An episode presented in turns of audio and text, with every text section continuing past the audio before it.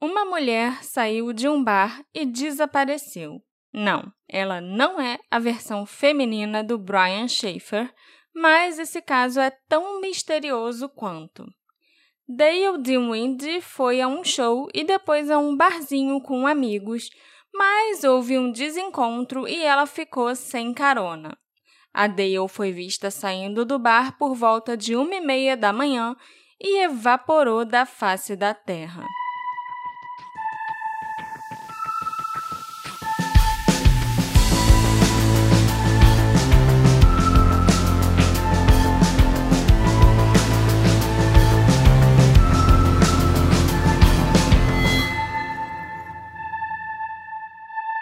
Olá, ouvintes e apoiadores queridos que estão aqui comigo assistindo a nossa gravação ao vivo. Sejam muito bem-vindos ao novo episódio do Detetive do Sofá. Eu sou a Marcela, a host desse podcast, e hoje eu trago para vocês o caso de uma mulher que desapareceu depois de ir num show do YouTube e encontrar alguns amigos. Não, o YouTube não tem nada a ver com o desaparecimento da Dale Jean Weedy, mas isso mostra como ela tinha, ou tem, né, porque ela só assumiu, um bom gosto musical. E enquanto você estava lendo isso, eu estava pensando na hum. música do YouTube que termina com What I'm looking for. E eu não sei o início, então eu não posso nem falar. Porque tem a ver com pessoa desaparecida. I e... still haven't found what I'm looking I still haven't found what I'm looking for. Que nesse caso é a Dale, uh -huh. que desapareceu, pelo que você me falou. Sim. Talvez Bem se eu... vê que você entende tudo de música.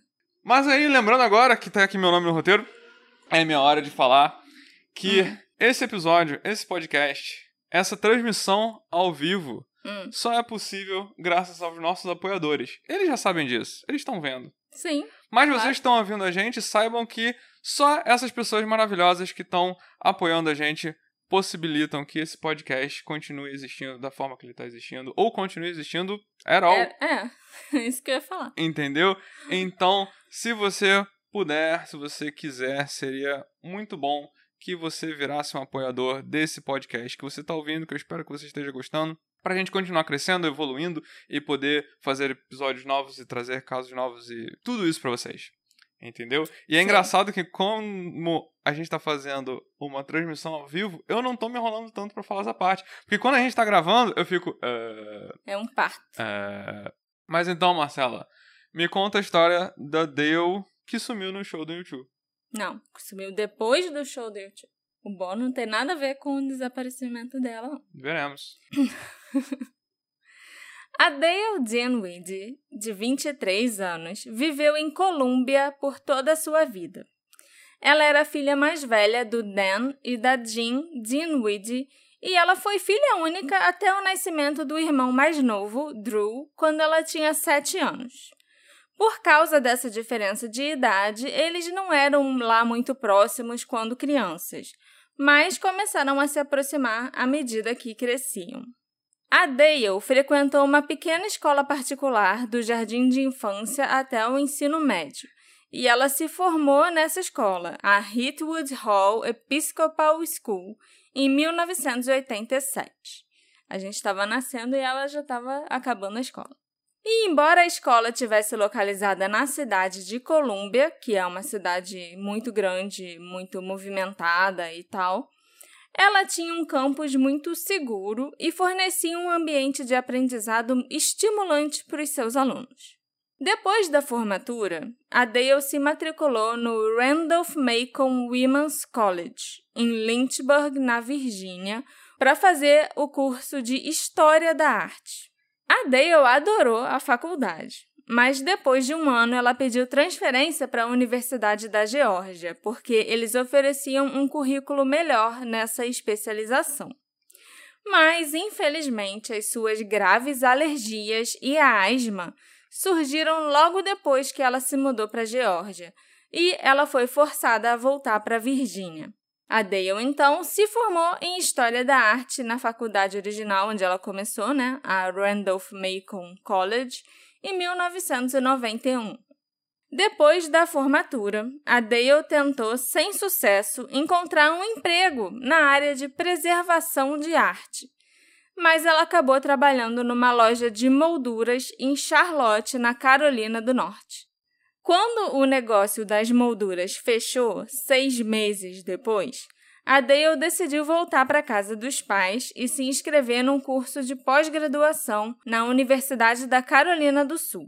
Ela esperava que a economia já tivesse melhorado um pouco quando ela terminasse a pós-graduação, o que lhe permitiria encontrar um emprego nessa área né, de preservação e arte, sei lá. A Dale começou então a trabalhar como voluntária no Museu de Arte de Colômbia. E ela também conseguiu um emprego de babá para ganhar algum dinheiro extra antes do início das aulas né, na pós-graduação. Ela ficou muito animada quando um dos seus amigos da época do colégio ligou para ela e perguntou se ela queria ir no show do YouTube com ele em 23 de setembro de 92. Quem não ficaria muito animado, né? Ir no show do YouTube ainda mais de graça. Hoje em dia é quase impossível conseguir ingresso para um show do YouTube. Então. Que é caro. Não, é esgota em tipo cinco minutos. É muito, muito difícil você conseguir comprar o ingresso. É difícil ter dinheiro também, é verdade. Mas com, se você tiver, mesmo tendo, né?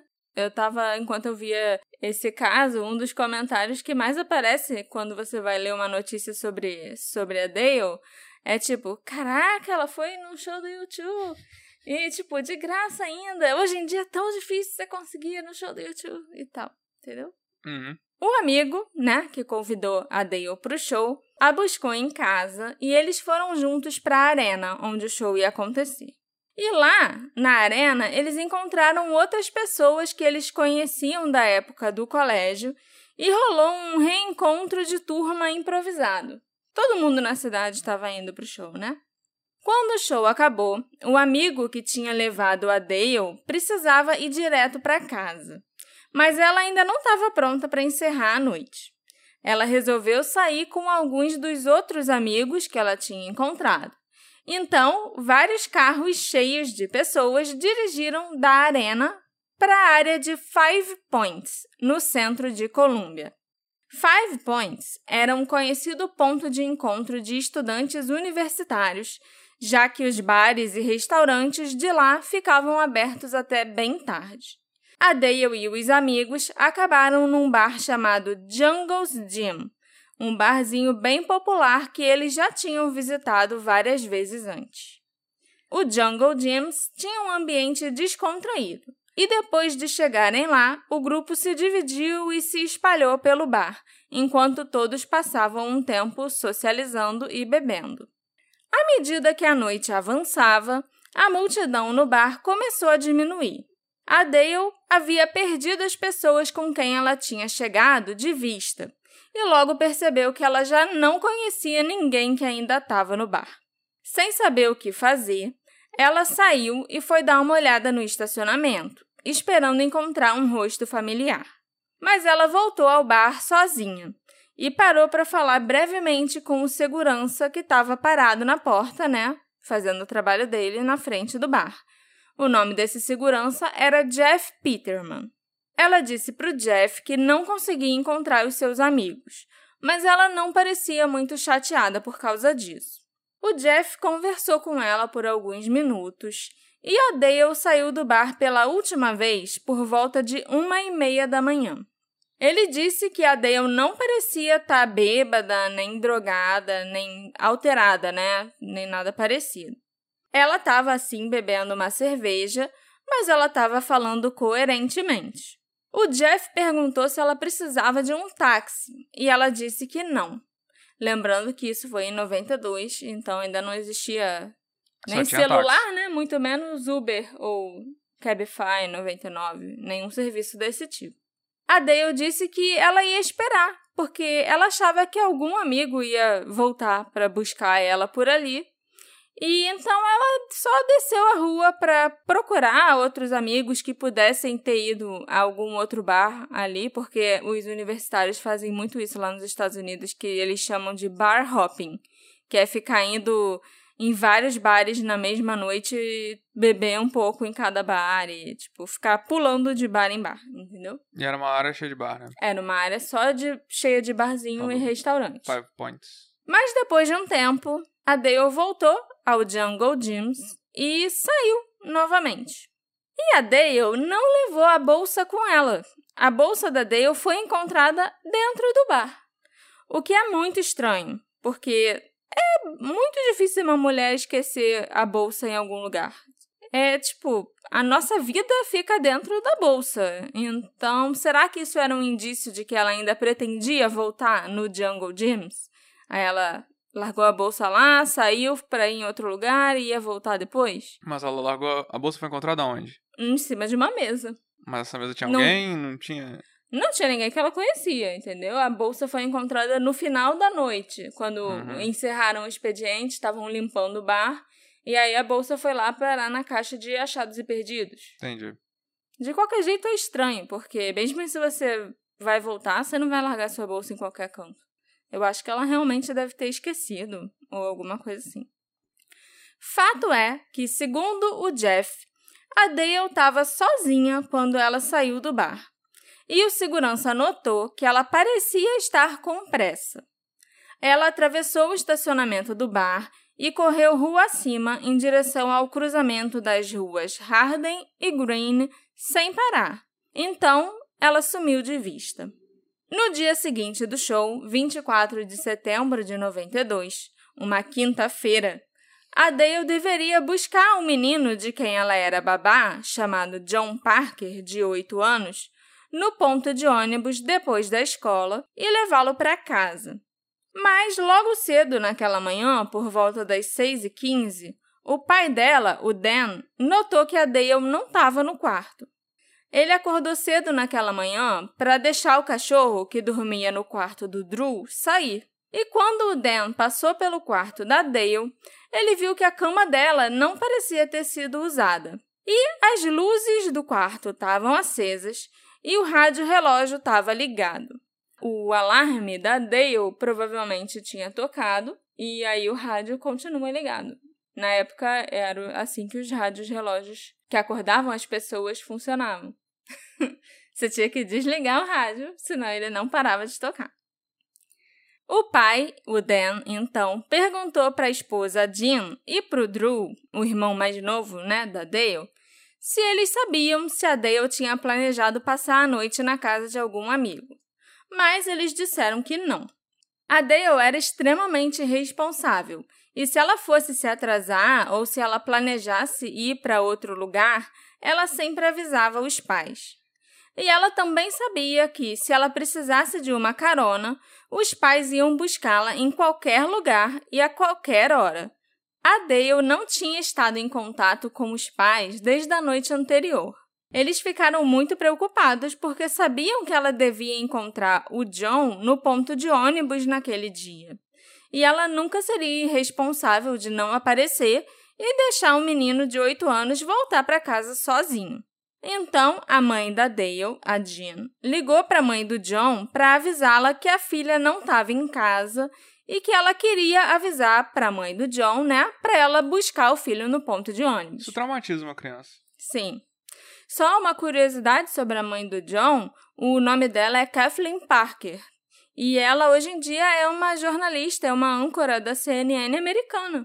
Olha aí. Ela também escreve alguns artigos lá para alguns jornais e tal na Carolina do Sul. E ela, inclusive, já escreveu uma vez sobre o desaparecimento da Dale. É isso que eu ia perguntar, se o nome dela volta. É só uma curiosidade mesmo? Não, é só uma curiosidade, porque o artigo que ela escreveu era falando sobre como ela ficou sabendo do desaparecimento. E como logo que a mãe da Dale ligou para ela falando que ela não tinha dado notícia, que ela não ia poder buscar o John, ela já ficou até assustada, a própria a Kathleen, porque ela Uhum. sabia que a Dale não era disso. Enquanto isso, o Dan começou a ligar para os amigos da filha, mas eles confirmaram que a Dale não estava com eles. O Dan, então, relatou o desaparecimento dela à polícia às oito e meia daquela manhã. A polícia vasculhou a área de Five Points, bem como a provável rota que a Dale teria usado se tivesse tentado voltar para casa a pé. mas não encontraram nada relevante.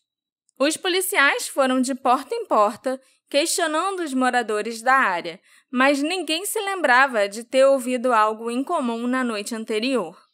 Eles não encontraram sinais de crime em qualquer lugar ao longo da rota. E eles verificaram também em, no esgoto e, tipo, nas linhas de água subterrâneas e até em casas abandonadas para ver se a Dale estava em algum lugar, mas não encontraram nada. Ela parecia ter simplesmente desaparecido da face da Terra. Então rolou aquela busca boa mesmo. É, rolou. Teve cachorro farejando e tudo, mas não deu em nada. Sabendo que a publicidade fornecia uma melhor chance de encontrar a Dale, sua família e seus amigos realizaram um evento no Columbia State House naquele fim de semana. O evento atraiu uma grande multidão, incluindo o governador da Carolina do Sul. Eles distribuíram panfletos com as informações da Dale e pediram a qualquer pessoa que soubesse de algo sobre o seu desaparecimento que chamasse a polícia. Em poucos dias, todo o estado sabia que a Dale estava desaparecida, e o grupo então assumiu como missão espalhar sua história por todo o país. Quase uma semana após o desaparecimento da Dale, a polícia deu uma entrevista coletiva e anunciou que estava atualizando o caso de uma investigação de pessoa desaparecida para um sequestro. Tudo o que eles aprenderam sobre a Dale dizia que ela não teria desaparecido sozinha. E, embora não tivessem encontrado nenhuma evidência de crime, eles acreditavam que ela tinha sim sido sequestrada. A busca nacional pela mulher desaparecida começou a todo vapor nesse ponto, e uma recompensa de 50 mil dólares foi oferecida por informações que levassem ao seu retorno. Em 2 de outubro, o programa de TV America's Most Wanted levou ao ar um segmento sobre o caso na tentativa de gerar novas pistas. E embora a polícia tenha recebido várias ligações de telespectadores, nenhuma das pistas deu em nada. Em 7 de outubro de 92, um grupo de amigos da Dale viajou para Birmingham, no Alabama, para vender camisetas com a foto dela num show do YouTube. Durante esse show, a banda também destacou o desaparecimento dela, exibindo a foto da Dale num telão e contando o caso dela para o público. Eles também pediram à multidão que ficassem de olho na fã desaparecida, é bem parecido com o que o Pearl Jam fez para divulgar o desaparecimento do Brian Schaefer. Hum, ah, eu lembro. Eu lembro bem disso. Nas duas primeiras semanas de investigação, a polícia seguiu mais de 350 pistas, mas nenhuma forneceu evidências sólidas sobre o que poderia ter acontecido com a Dale. Eles entrevistaram todos os seus amigos e familiares e interrogaram dois homens que foram vistos conversando com ela no bar na noite em que ela desapareceu. Mas os homens, chamados Tim Haggood e Johnston Cox, não tinham nada a ver com o desaparecimento dela. Eles, inclusive, sabiam que a polícia devia estar querendo conversar com eles, né? Porque eles conversaram com ela no bar. Se apresentaram. E se apresentaram voluntariamente e chegaram lá e. Ah, olha, aconteceu isso, isso e isso. A gente conversou sobre a coisa tal na, naquela noite e foi só, entendeu? Uhum. E depois eles também tinham alguns amigos com quem eles saíram do bar e foram para casa que corroboraram que eles não tinham saído de lá com a Dale nem nada parecido. Semanas se passaram sem nenhum progresso no caso. Durante os primeiros dois meses, mais de 800 dicas anônimas foram recebidas e cada uma delas foi minuciosamente investigada. Embora houvesse vários avistamentos possíveis da Dale que pareciam promissores no início, nenhum deles acabou sendo confirmado. Na verdade, eu acho que todos esses avistamentos foram descartados porque conseguiram comprovar que não era a Dale em nenhuma dessas ocasiões. Era outra pessoa parecida com ela. Os detetives investigaram intensamente a área de Five Points e não conseguiram localizar ninguém que tivesse visto algo fora do comum na noite em que ela desapareceu. Eles começaram a especular então que ela pode ter pegado carona com alguém que ela conhecia ou que ela pensava conhecer. e essa pessoa foi a responsável pelo seu desaparecimento.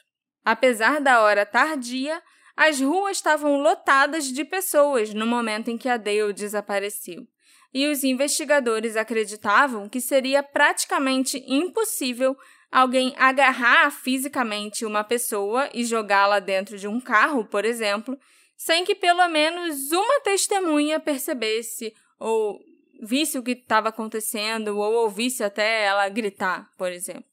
A teoria de que a Dale havia aceitado uma carona com um conhecido era sólida, mas infelizmente os investigadores nunca foram capazes de apontar possíveis suspeitos. A Dale tinha desaparecido antes que as câmeras de vigilância fossem usadas no centro da cidade, de Colômbia. Não eram todos os prédios que costumavam ter câmeras em 92. E simplesmente não havia como eles saberem quem poderia estar naquela área quando ela desapareceu. Em janeiro de 95, mais de 3 mil pistas já tinham sido investigadas sem sucesso. O FBI enviou especialistas em informática para ajudar a polícia de Colômbia a organizar todas as pistas que eles possuíam num programa de computador e analisá-las novamente. Chama Excel, programa. Eles mandaram. Talvez. É, não, porque isso aí dá uma saber, notícia, né? dá uma notícia boa, aí você vai ver, é tipo, é só uma um planilha organizador, uma planilha. Talvez. Mas mesmo assim, ninguém conseguiu identificar um possível suspeito.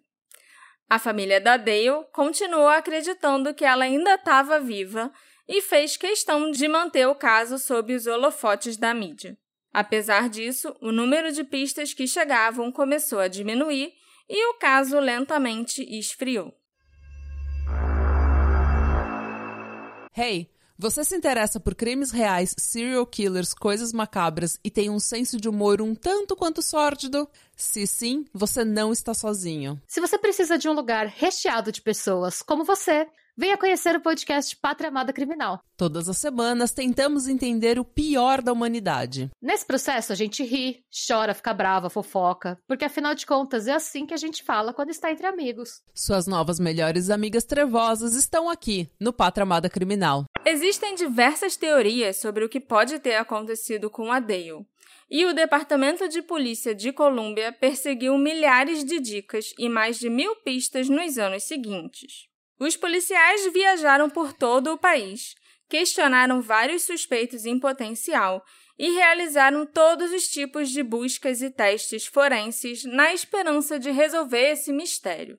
Registros investigativos do caso da Dale já preenchem um arquivo inteiro lá na delegacia do Departamento do Xerife de Colômbia e mais três caixas um arquivo inteiro, um armário de arquivo, não foi suficiente. Então, é um arquivo e três caixas enormes com todos os dados desse desaparecimento. As buscas já levaram os investigadores a desenterrarem ossos que provaram ser de um veado, a verificarem propriedades com radar de penetração no solo, a rasgarem o chão de uma casa em Five Points para encontrar a causa de um mau cheiro e até atirarem um carro de um lago em Lower Richland por sugestão de clarividentes. Na maioria dos casos de pessoas desaparecidas, a gente logo se depara com a sugestão de que a pessoa fugiu para começar uma nova vida, estilo Brian Schaefer, né? Mas infelizmente esse raramente é o caso. São poucos os Bryans que realmente existem que conseguem sumir no planeta, né? E nunca mais ser encontrados. Deixando todo mundo pensando que, ah, algo aconteceu. É. E no caso da Dale, isso parece extremamente improvável. Desde o início, a polícia de Colômbia tratou o desaparecimento dela como um sequestro. As autoridades disseram à mídia que não havia nada no seu histórico para indicar que ela iria embora deliberadamente. As pessoas próximas a Dale a descreveram como uma pessoa cautelosa e que não gostava de sair sozinha. De acordo com um amigo da faculdade da Dale, chamado J.T. Ellison, ela não era o tipo de garota que simplesmente fugiria. Ela morava em casa, ainda com os pais, e estava fazendo cursos de arte e pretendia começar a pós-graduação. Os seus pais e seus amigos próximos imediatamente souberam que algo estava errado quando ela não voltou para casa. Além disso, a Dale sofria de uma asma muito grave e diversas alergias que exigiam injeções duas vezes por semana e um inalador para manter a asma sob controle. E a Dale não levou nenhum medicamento com ela quando ela saiu, o que sugere que ela planejava voltar para casa em breve. Porque pelo menos o inalador eu acho que ela teria levado se ela tivesse planejando passar um tempo mais longo fora de casa. E devia ter na Né? bolsa também, né? Que ficou. É, também. Talvez ela tivesse um inalador na bolsa dela, é verdade. Mas ela não levou a bolsa com ela. Quer dizer, ela levou a bolsa com ela, mas ela esqueceu a bolsa no bar. Levando tudo isso em consideração, e, além disso, também tem o fato de nunca terem avistado a Dale em lugar nenhum, né? Todos os avistamentos foram descartados. Eu, particularmente, tô convencida de que a Dale não resolveu ir embora por conta própria, assim, do nada, sabe? A teoria primária e mais provável é realmente que a Dale foi sequestrada e assassinada. No entanto, o que não está claro é se a Dale foi levada por alguém que ela conhecia ou por um estranho.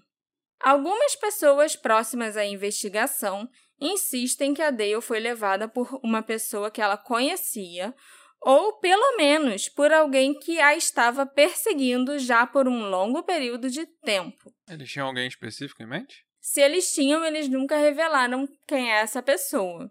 Entendeu? Ah, Mas eu achei também estranho essa afirmação específica de que talvez ela tivesse um stalker, que a uhum. gente nunca ouviu falar, e que esse stalker pode ter sido o sequestrador dela.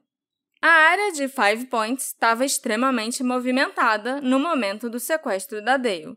Era uma área de festa popular e onde os estudantes universitários todos se reuniam. E por volta de uma e meia da manhã, muitos estudantes ainda estavam ali nas calçadas, ainda bebendo e conversando, ou então até já voltando para casa. Mas as ruas ainda estavam muito cheias naquele local. Alguém poderia realmente ter sido sequestrado à força por um estranho nessa área movimentada, sem que ninguém percebesse? Muitas pessoas acreditam que a cautelosa Dale não teria entrado voluntariamente no veículo de um estranho. E isso sugere que a pessoa que sequestrou a Dale era familiar para ela de alguma forma. Eu até pensei que talvez fosse só um conhecido, né? Não alguém que ela Um conhecesse amigo melhor próximo e tal. Mas, pelo visto, pelo que os amigos dela falaram, nem com um conhecido ou só com um colega de turma, por exemplo, que ela não tivesse tanta intimidade, ela pegaria carona, sabe? Ela só pegaria carona, assim, de uma maneira mais improvisada, sem combinar antes, com alguém que ela já conhecesse bem. Não, mas ao mesmo tempo ela tava na merda, assim, porque todo mundo que ela conhecia sumiu e ela não sabia como ela ia voltar pra casa. É. Então, assim, eu acho que nessa situação. Mas isso, essa não foi a primeira vez que isso aconteceu. Como assim? Já teve outras ocasiões em que ela foi lá pro bar com o pessoal e acabou sendo a última a sair, e ficando sozinha e tal. E aí ela ligou pros pais. E os pais foram buscar ela. Entendi. Entendeu? Por isso que é, é estranho, porque essa não é a primeira vez que ela se pegou sendo a última pessoa no bar e sem uma carona pra ir embora. E aí, quando isso aconteceu das outras vezes, ela chamou os pais e os pais chegaram rapidinho Entendi. sabe? E se fosse o caso dela pegar uma carona com alguém, né, conhecido, ela não faria nenhum escândalo, sei lá, não é um sequestro. Nessa é uma cena. É, não ia fazer uma cena nem nada parecido. E aí não seria uma surpresa que ninguém tenha ouvido ou visto nada anormal. Também foi sugerido que a falta de pistas nesse caso indica que o desaparecimento da Dale pode ter sido resultado de um sequestro cuidadosamente planejado. Qualquer um que a sequestrou por impulso provavelmente teria sido descuidado, deixando alguma pista para trás. Mas, na minha opinião, esse argumento não se sustenta, porque não existe uma cena de crime conhecida, né? A gente não sabe em que ponto da rua, por exemplo, ela foi sequestrada, se ela entrou no carro porque ela quis ou porque ela foi ameaçada, e onde ela pode ter morrido, para onde ela pode ter sido levada. Então não tem cena de crime. Como é que vai ter pista se não Entendi. tem crime? Ao longo dos anos, houve alguns suspeitos do desaparecimento da Dale. As autoridades investigaram se um homem chamado Reinaldo Javier Rivera poderia estar envolvido no sequestro dela. Ele confessou ter assassinado quatro mulheres do estado da Geórgia e é suspeito de vários outros assassinatos. Por que, que suspeitaram do Reinaldo? O Reinaldo é um assassino violento e ele vivia em Colômbia na época do desaparecimento da Dale. Ele até frequentou a Universidade da Carolina do Sul em 92, quando ela desapareceu. E essa universidade fica muito perto da área de Five Points, o último local conhecido onde a gente né, sabe que a Dale esteve. E assim como todos os universitários da faculdade aí da Carolina do Sul, ele com certeza deve ter ido a esses frequentado esses barzinhos Uhum. onde a Dale estava em 92. O Reinaldo, um piloto da Marinha com uma ficha militar exemplar, foi condenado pelo assassinato de um policial em 2004 e sentenciado à morte, além de ter recebido sete penas de prisão perpétua por outros assassinatos e outros crimes relacionados. Além do Reinaldo estar nessa área de Colômbia em 92, nenhuma evidência concreta o ligou ao sequestro da Dale. As autoridades visitaram Reinaldo na prisão e o questionaram sobre o desaparecimento dela, mas nada de útil saiu desses interrogatórios. Os investigadores também especulam que ele poderia estar envolvido no desaparecimento de uma mulher chamada Paula Merchan, na Carolina do Sul, em 99. Mas as autoridades não têm certeza se o Reinaldo está conectado mesmo aos casos da Dale e da Paula e nenhuma acusação foi feita contra ele em relação a esses dois desaparecimentos. Eu não tenho certeza assim se o Reinaldo é só um suspeito muito conveniente que pulou ali na frente da polícia ou se ele realmente pode ser o sequestrador da Dale. De qualquer forma, os entes queridos dela merecem respostas e alguém tem que ser responsabilizado pelo desaparecimento da mulher. Alguns boatos que circulam sobre o desaparecimento da Dale envolvem a possibilidade dela ter sido sequestrada e morta por um informante da divisão de narcóticos da polícia local. Nossa, plot twist. É, e esse informante seria tão valioso, na opinião da polícia, que eles teriam decidido esconder o fato de que ele era um assassino para preservar esse status de informante, para poderem continuar usando esse cara como um informante. Existem várias versões dessa história, né, na verdade, que circulam lá por Colômbia, mas essa é a ideia geral. Tem algumas versões que dizem que tem gente do alto escalão da polícia envolvido em encobrir o assassinato, o que teria acontecido com ela de verdade, porque o informante era muito valioso e tal.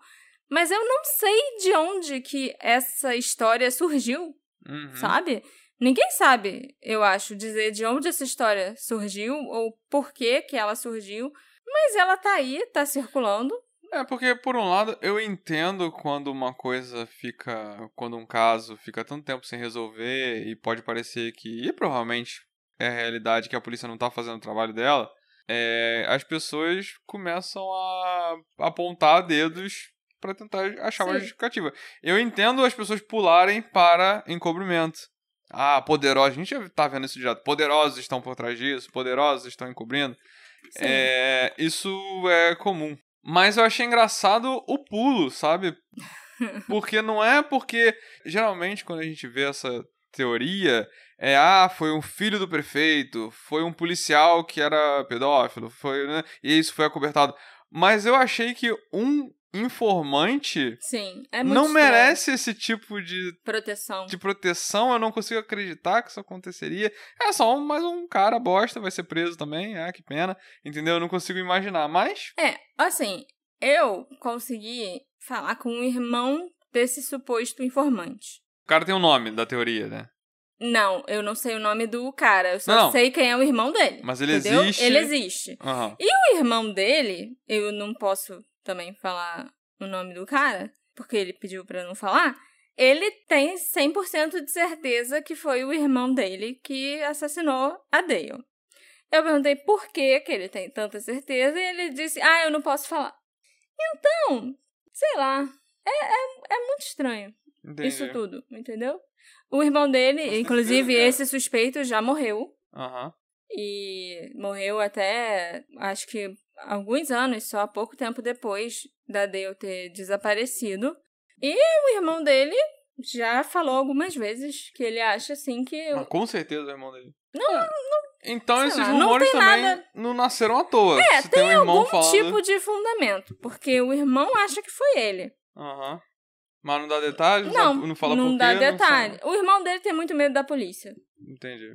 Mas eu, pessoalmente, não acredito muito nessa teoria da polícia proteger o informante, porque o informante era, era, tipo, um Valioso. valioso e tal. Eu não sei, eu acho que não cola muito, não. Em 2020, surgiram rumores de que uma prisão era iminente no caso do desaparecimento da Dale. Uma vítima de agressão sexual comunicou uma possível pista do caso aos investigadores estaduais da Carolina do Sul. Essa mulher, essa vítima de agressão, teria dito à polícia que o homem que a agrediu comentou com ela como ela o lembrava da Dale Dinwiddie. O homem que supostamente fez essa observação é um advogado de Colômbia e também é o ex-diretor do Fundo Estadual de Acidentes da Carolina do Sul, chamado Harry Gregory. O Harry, além da acusação de agressão sexual, também teve sua casa invadida pela polícia em conexão com uma investigação de abuso sexual infantil que está em andamento. Eita. Desde então, o Harry Gregory foi acusado de cometer atos obscenos contra um menor em 2002 e 2004. O caso dele foi encaminhado ao escritório do Procurador-Geral da Carolina do Sul. Por algum motivo, na época em que a mulher procurou a polícia, né, e relatou a agressão e falou sobre essa afirmação que o Harry teria feito sobre a Dale, a polícia não considerou a narrativa dela crível e determinou que a referência que ligava o Harry a Dale era infundada. Em outras palavras, embora os investigadores não questionassem a acusação de agressão sexual da mulher, eles teriam sido incapazes de determinar se a conexão entre Harry Gregory e Dale Dinwiddie era verdadeira. Em 18 de março de 2021, quando os oficiais do Departamento do Xerife do Condado de Richland invadiram a casa do Harry Gregory, no centro de Colômbia, os policiais chegaram à residência com um mandado de busca ostensivamente relacionado aos crimes de abusos sexuais infantis lá de 2002 e de 2004, pelas quais o Harry é acusado. Quando saíram as notícias sobre essa busca e apreensão na casa do Harry, a imprensa local começou a questionar a polícia para saber se essas buscas e o mandado tinham algo a ver com o caso da Dale. Aparentemente, alguns jornais receberam uma dica de que tinha a ver com o desaparecimento dela, sim. Mas a polícia afirmou que a ação não tinha ligação com a Dale. Ainda assim, as especulações persistiram na cidade de Colômbia. Dezenas de residentes da área onde o Harry morava e que estavam acompanhando as notícias relacionadas à prisão dele acreditam fervorosamente que a operação realizada na casa dele em março de 2021 foi motivada pelo caso da Dale e não pelas acusações que o advogado enfrenta desde então. O Harry Gregory é conhecido na cidade por gostar de atrair mulheres mais jovens, embora ele dificilmente seja o único advogado idoso da cidade que prefira as novinhas, né? Não tem nada de original nisso. E também não há nada de ilegal em ser um homem de 60 e poucos anos que gosta de sair com garotas de 20. Devia ser. Ilegal não é. É, é Mas devia ser. Ok. É, talvez. Mas também existem muitos rumores sobre o tipo de comportamento que o Harry tem quando ele atrai essas mulheres mais jovens. Pelo menos uma fonte afirmou que o Harry é um sádico que obtém gratificação sexual ao infligir sofrimento ou humilhação aos outros. Alegações de abuso perseguiram o antigo casamento do Harry Gregory. E fontes familiarizadas com aquele, né, com o relacionamento dele com a esposa, acreditam que ele é o tipo de pessoa que seria capaz de prejudicar a Dale Dinwiddie. Ele abusava horrivelmente da ex-mulher e batia nela impiedosamente. Então, o que o impediria de fazer isso com uma desconhecida? Ou com alguém com quem ele não tem uma relação mais profunda, né? Se com a esposa ele já fazia isso. O Harry estava em Colômbia também, na época em que a Dale desapareceu.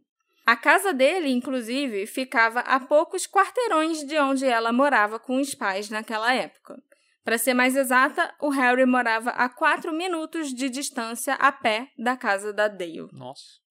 E já naquela época, o Harry era conhecido por gostar de sair com mulheres muito, muito mais jovens e por frequentar o distrito de Five Points, onde essas mulheres iam aos bares com suas amigas. O Jungle Gyms, inclusive, era um dos bares favoritos dele. Na verdade, o Harry era até amigo de pelo menos um dos bartenders do estabelecimento um bartender que estava trabalhando no bar na noite em que a Dale desapareceu. Não existe nenhuma prova concreta que conecte o Harry Gregory ao caso da Dale, e também não há nenhuma indicação que a investigação atual sobre o Harry tenha realmente algo a ver com o desaparecimento dela. O Ministério Público e os investigadores declararam para a imprensa exatamente o contrário, que eles afirmam definitivamente que a investigação atual sobre o Harry Gregory não está conectada a Dale. Mas por que então tanta gente em Colômbia continua sussurrando o nome do Harry Gregory quando a gente discute o caso da Dale?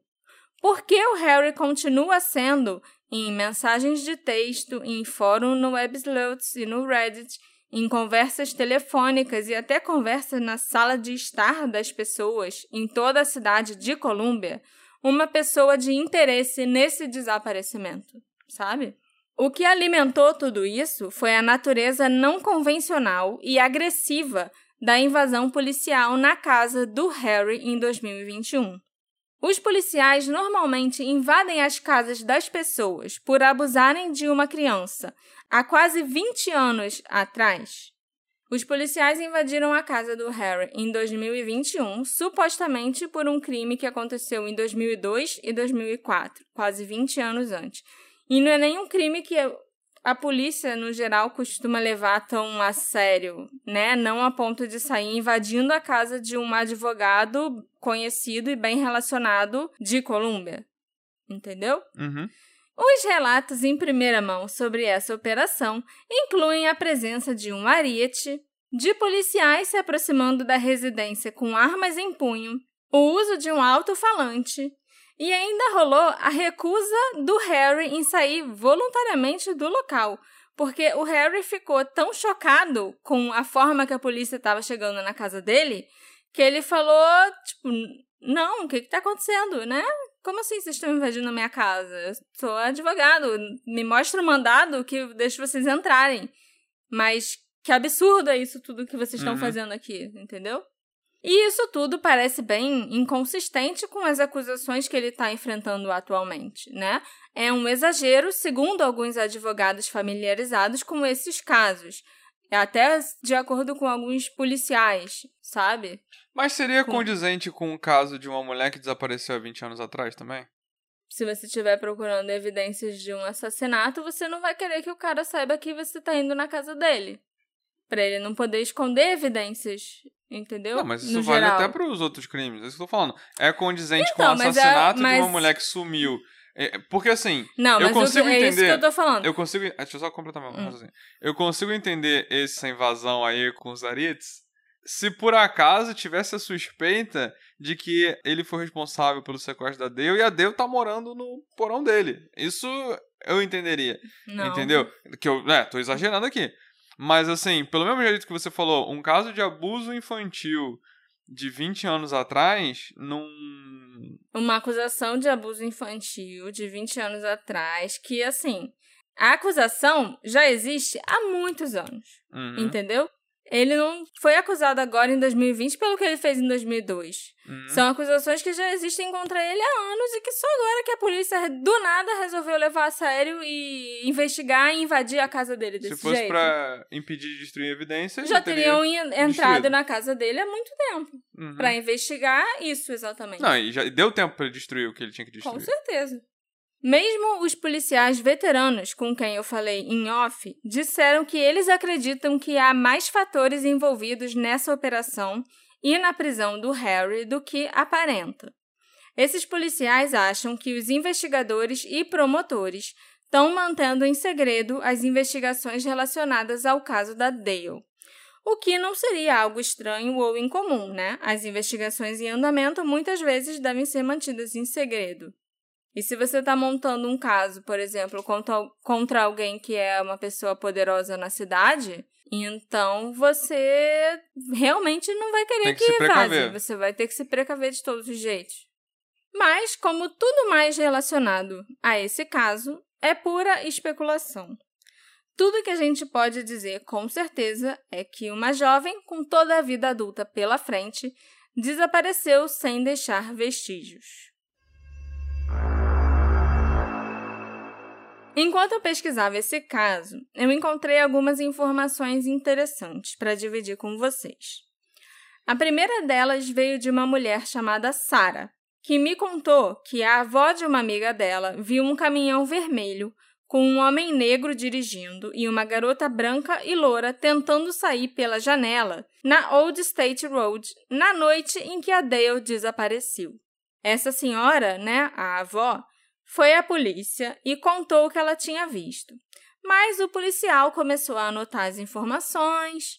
Aí ele fez um comentário sobre, ah, provavelmente era alguma garota que estava cansada do namorado. E então ele amassou o relatório que ele estava fazendo e jogou no lixo. Ok. Na frente da mulher que tinha ido lá dar o depoimento. Muita falta de respeito. Podia pelo menos esperar a senhora sair de lá, né? A Sara disse que ela e a amiga, na época, acharam que essa informação devia ser muito importante. E elas até escreveram para vários sites e até mesmo relataram no Crime Stoppers. Né? Fizeram a avó ligar para a linha de denúncia anônima que tinha sido montada Uhum. e tentou falar com várias pessoas.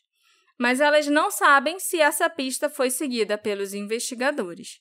Não sabem nem se foi levada a sério.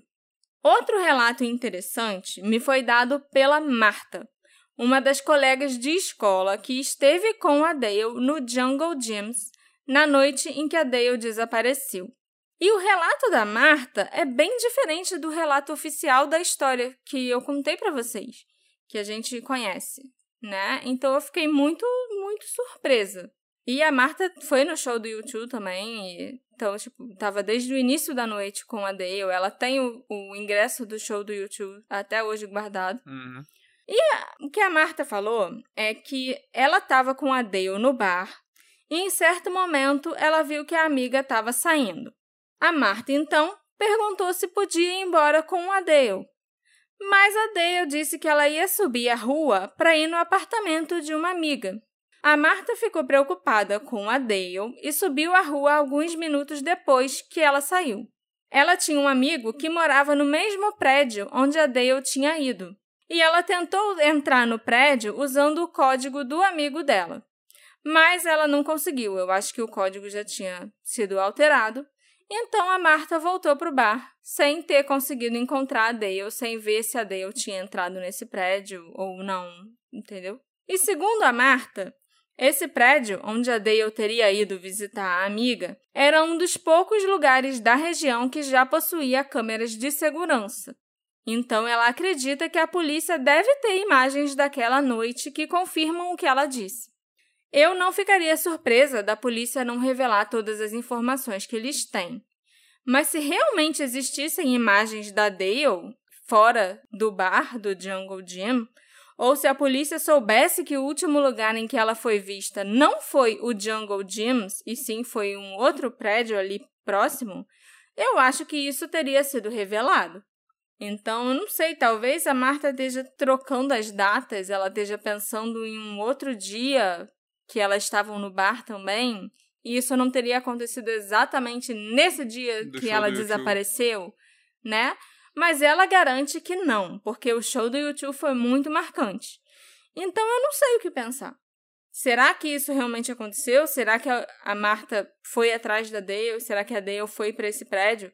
Será que existem imagens dela Ela entrando no prédio, prédio. entendeu? Uhum.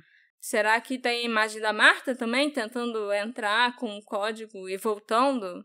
Na época do desaparecimento, a Dale tinha 23 anos, 1,52m de altura e pesava 44 quilos. Ela era muito pequena e, tipo, as, muitas vezes ela era até confundida com uma adolescente e, ou até criança, sabe? Uhum. E ela não seria uma pessoa tão difícil de dominar numa luta, se você quisesse Levar sequestrar ela, por exemplo, de enfiar num carro e levar embora. Ela foi vista pela última vez vestindo um suéter verde floresta, com uma jaqueta de nylon azul amarrada na cintura, vestindo calça jeans desbotada e um tênis. As autoridades não desistiram de encontrar a Dale até hoje.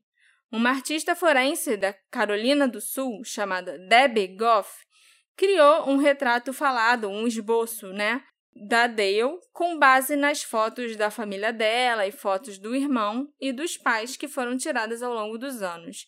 Esse esboço saiu e foi divulgado em 2012, quando fazia 20 anos do desaparecimento da Dale e mostrava como ela devia estar 20 anos depois. Uma boa notícia é que os registros dentários e o DNA da Dale estão arquivados. Eles já estão lá no sistema da polícia para ser comparados com corpos, sabe? Restos mortais que, eventualmente- possam ser encontrados. É. E se os restos mortais dela forem encontrados, é provável que eles sejam identificados e que a polícia tenha algum tipo de cena de crime para investigar. Considerando os avanços nas tecnologias, né, que têm ajudado a resolver vários crimes ultimamente, se a polícia conseguir colocar as mãos em qualquer evidência física, pode finalmente acontecer algum progresso nesse caso. Mesmo que não encontrem a Dale, que encontrem algo que pertenceu a ela, ou sangue dela, algum indício, algo físico, e não só relatos de testemunhas que viram a Dale sair do bar ou algo assim. Embora as chances sejam pequenas, considerando né, que 30 anos já se passaram desde o desaparecimento da Dale, sua família ainda espera que o público possa ajudar. E há uma recompensa de 20 mil dólares que é oferecida até hoje para qualquer pessoa que possua informações que possam ajudar a resolver esse caso. Qual a teoria que Mas- você acha mais provável, Alexandre? Qual a teoria que eu acho mais provável? Eu acho esquisito a história do advogado lá. Do Harry. É. Tem a história do outro cara que era o assassino lá de, de outras pessoas. Reinaldo. Reinaldo. Nome é bem brasileiro, mas ele não tem nada de brasileiro. Então, eu não, não, não fiquei convencido. Eu vejo muito pessoas desaparecidas, às vezes até tentam botar na conta de outros assassinos, coisa que não tem nada a ver. É, E- eu acho que isso aconteceu nesse caso. E às vezes assassinos que confessaram outras coisas e, e, e não tem muito, não encaixa muito no perfil, então o Reinaldo não me chamou a atenção. A história do advogado eu achei muito esquisita, porque ou é algo, como você falou, um segredo Uhum. muito bem guardado por quem tá investigando, que eu não sei se eu acredito muito nisso, ou ele não tem nada a ver com a história, sabe? Porque assim como você acha estranho, eu falei isso mais cedo, toda aquela movimentação da polícia por causa de um crime de 2001, de abuso infantil, etc, etc, eu também acho, continuo achando meio estranho essa movimentação toda por um homicídio também de 2001. 92. Perdão, 92. ele me parece um tipo ruim de pessoa, mas não tem nada, não tem ninguém que coloque ele no lugar. E a polícia, ninguém que ligue ele a ela, é, nem na São própria. só evidências circunstanciais. Não são nem eu não evidências, chamo eu, nem acho. de evidências, é. É. São só. É isso aí, lá. é o que tem. É. Ele frequentava o bar, ele era amigo do bartender, ele gostava de mulher muito, muito, muito mais jovem que ele. Ele, ele é uma pessoa que devia estar preso, né? Porque esse papo do cara de 60 com, com mulher de 20, isso é esquisitíssimo. Hoje em dia, pelo menos, a gente tá falando pra caramba por causa do Leonardo DiCaprio, que tá pegando mal pra caramba e todo mundo tá, Tá. começando a, a perceber É, essas e o diferenças de Leonardo idade. DiCaprio ainda nem chegou nos 60. Vai chegar. É. E ele ainda é bonito. Então, é, o, o perigo. Aí, então assim, a gente hoje em dia tá começando a, a reparar essas coisas, sabe? Talvez outras pessoas já falem disso há mais tempo, mas eu acho que hoje em dia tá muito em voga por Sim. zoar o Leonardo DiCaprio. Então eu acho que esse cara devia estar preso por outros motivos. Por vários motivos, né? Por ter agredido uma mulher, por pela acusação de abuso sexual infantil, talvez por assassinar a Dale, sei lá, vai saber. E por estar pegando mulher de 20 anos e não sei. Ai, muitos motivos. Ele Mas, deve ser uma assim, pessoa horrível. Exata, essa foi a sensação que me passou. Ele deve ser um cara ruim, sabe? Mas eu fiquei intrigado com o tal irmão do cara que, assim, eu posso acreditar que é nele porque o cara não falou nada.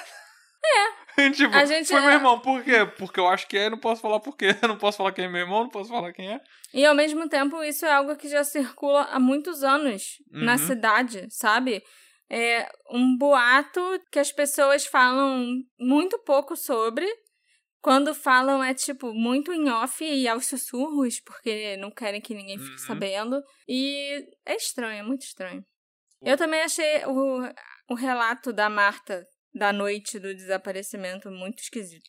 Que ela seguiu Né? atrás e não encontrou É. mais, foi, voltou. É. Eu não necessariamente acho que o que ela falou muda tanto. É, talvez tenha acontecido história. e depois a Dale voltou pro É bar. porque não se tornou a parte da narrativa padrão do Sim. caso, mas não é algo que muda. Quando você começou a falar, eu achei que ela ia contar uma história completamente diferente.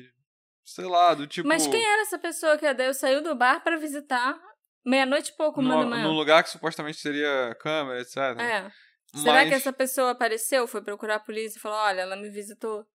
É assim, você falou o número de pistas que a, que a polícia também gosta de jogar números, assim. né? Gosta. Olha, Entendeu? investigamos 3 mil 3 pistas. mil pistas. A gente não sabe como que foram essas 3 mil. Você falou da, da mulher que a, que a avó viu. E aí ela falou, o cara jogou fora. Mas é aquilo, a polícia investigou 3 mil pistas. É. Isso aí É. pode ter entrado no bolo, a gente nem sabe se foi direito, se não foi, sabe? Então, o que eu ia te fazer a pergunta... Você tem como saber, pra, pra juntar uma coisa com a outra, Hum. você tem como saber ou dizer se o tal informante era negro, porque a, a- Era. era. Então, assim, é uma coisa que juntaria pelo menos essas duas histórias A separadas. história entendeu? da, da senhora que viu a O- mulher ela entrando no tentando carro. sair, desesperada, tentando sair do, do caminhão que o cara negro Caminhão. tava dirigindo. Isso. E a história do, do, irmão informante. Entendeu? Talvez. Não, porque são pelo menos duas coisas que se ligam, Sim, entendeu? Então, sim, pra, pra, é. pra gente não, não, não esgotar. Ah, uma exclui a outra, entendeu? Sim, pra pelo entendi. menos sair daí. Mas Talvez isso aí. até seja por isso que, a que o policial descartou tão rápido o depoimento da senhora, porque ele sabia do que ela estava falando e não queria que viesse à tona. Ah, tá. Voltando Entendeu? à história do, do, do encobrimento. né? Isso, do suposto encobrimento, porque o, o informante era muito importante. É muito informativo. Esse episódio é dedicado aos nossos apoiadores queridos que estão assistindo a essa gravação agora. Vocês. Ê! Deixa eu ler Todos alguns nomes. Os 12 mil. O William Laurindo, o Gustavo, A Daniela Alves. a Daniela, a minha mãe. não sei se ela ainda tá aí, mas ela está. O Denner. O Matheus Fornini, Lojinha. Isso. Gilmar. Minha mãe, Gilmar. O Gus, já falou do Gus? Já, já falei do Gustavo. A Ana. Marona. Camila. Isso aí. Muito, E- todos, todos e- vocês estão aí, estavam no chat interagindo e também ficam no grupo, também participando. Sim. Isso é pra vocês. Obrigado. Ah, palminhas, esquecemos das palminhas. E se você também quiser assistir uma gravação do Detetive do Sofá, que a gente está planejando passar a fazer uma gravação ao vivo por mês, pelo menos, então você pode virar um apoiador no Orelo. É só você se tornar um apoiador que você vai ter direito a todos esses benefícios. O que será que aconteceu com a Dale Dinwiddie? Será que ela realmente foi sequestrada e morta como a polícia acredita? E quem a teria sequestrado? Um estranho ou alguém que ela conhecia? Será que ela está viva ou morta, Alexandre? E será que algum dos suspeitos que eu mencionei pode ser o culpado? Me encontra nas nossas redes sociais, arroba detetive do sofá, e me conta o que você acha que aconteceu com a Dale. A gente se encontra na próxima investigação. Tchau, tchau. Tchau, tchau.